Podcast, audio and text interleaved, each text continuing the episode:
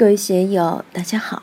今天我们开始学习《传说庄子天地效法天地的秀美画卷》第三讲“忘己之人合于天道”第一部分。让我们一起来听听冯学成先生的解读。皇帝游乎赤水之北，登乎昆仑之丘，而南望，玄龟夷其玄珠。是智所知而不得，是离诸所知而不得，是痴垢所知而不得也，乃是向往。向往得之。皇帝曰：“义哉！向往乃可以得之乎？”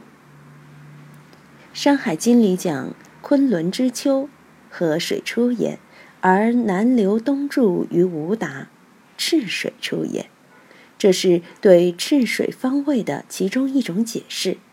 唐代程玄英的《庄子》书说：“赤是南方之色，心是南方之脏，水性流动，位在北方，辟迷心圆镜，暗无所照，故言赤水北也。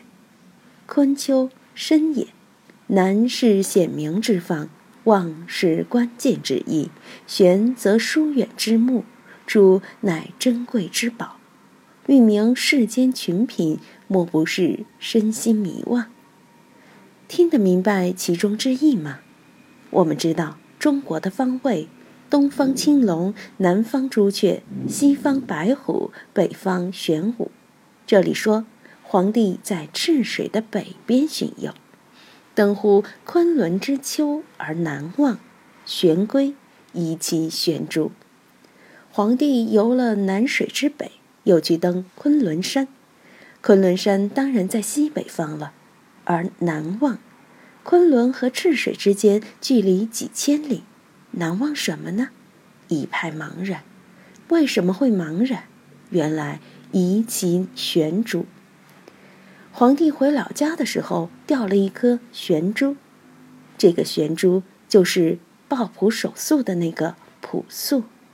我们的灵性，我们的精神，它的本来面目就是朴素，就是纯粹，它是没有东西的，就是空无。如果是实的，还有青黄赤白黑在那里勾描一通，那就不是玄珠了。正因为它是空的、无的、朴素的，所以它的功能才是玄的。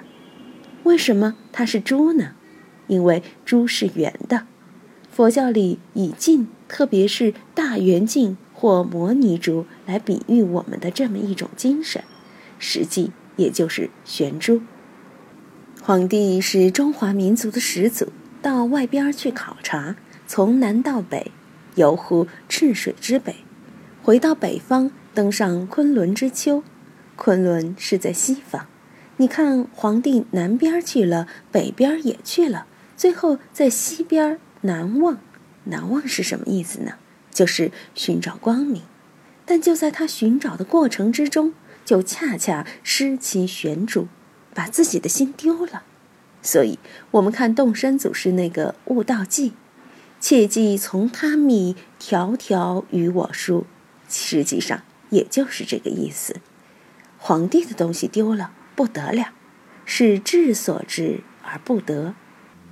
智者智也，他就派智慧大臣去寻找，找不到，是离诸所知而不得。离在易经中的离卦属火，是南方之象，象征光明。珠是红色，也是光明。光明加光明，也就是更加智慧。去寻找还是找不到，是知垢所知而不得也。什么是知垢？二郎神的哮天犬，它鼻子的搜索功能比搜索犬还强，把这些手段都使尽了，还是找不到，乃是向往，向往得志。什么是向往？就是睡着了什么都不想，什么都不管，一心不用的无心先生。但就是这位无心先生，一下就把玄珠找回来了。皇帝很奇怪。说：“我派了那么多神通广大、智慧超群的人去找，都没有找到。派了项王这么一个又瞎又聋又跛的人，怎么一去就找到了呢？这个故事很巧妙地比喻了我们修道的过程，特别是有些闭关的人，用了很多功夫，天天阅藏、看书，修这样功夫那样功夫，就是使智所知而不得。换一种方法，是离诸所致，离诸就是加行，加行再加行，加了行以后仍然不得，是吃垢所致。吃垢是专门捡脏东西吃的。你说我入得佛，入不得魔，我就入魔来看一下，这样来找，还是找不到，因为你还在两边转嘛。佛法讲两边三际断，这个向往就是两边三际断，既不入凡，也不入圣；既不入佛，也不入魔；既不进入过去，不进入未来，也不进入现在。所以，向往进入了这个状态，了不得，大彻大悟，就把玄珠给找回来了。把玄珠找回来了，于是乎，皇帝就很感叹。所以我们看大宗师中说，要外天下，进而外物，再进而外生，这样就可以昭彻大彻大悟。道家讲决胜气质是坚定的。要达到对大道的体悟，就必须放下社会性的情感和知识，不然你就无法体悟这个超越社会性的道。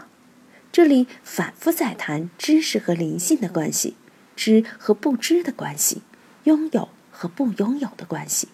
再看《知北游》中，皇帝自己体悟到的“无思无虑使知道，无处无福使安道，无从无道使得道”。这里边奥妙无穷，我们怎样在这个方面使自己得到升华，得到真正意义上的提升？大家到龙江书院来学习，我也苦口婆心的就这个题目反反复复的说，说穿了，道家学说和禅宗都是在说这个事情，反复提示这个事情，把这个事情弄好了，你哪还需要去读其他的书呢？你在学到这件事情上，本钱就到位了嘛？今天就读到这里，欢迎大家在评论中分享所思所得。我是万万，我在成都龙江书院为您读书。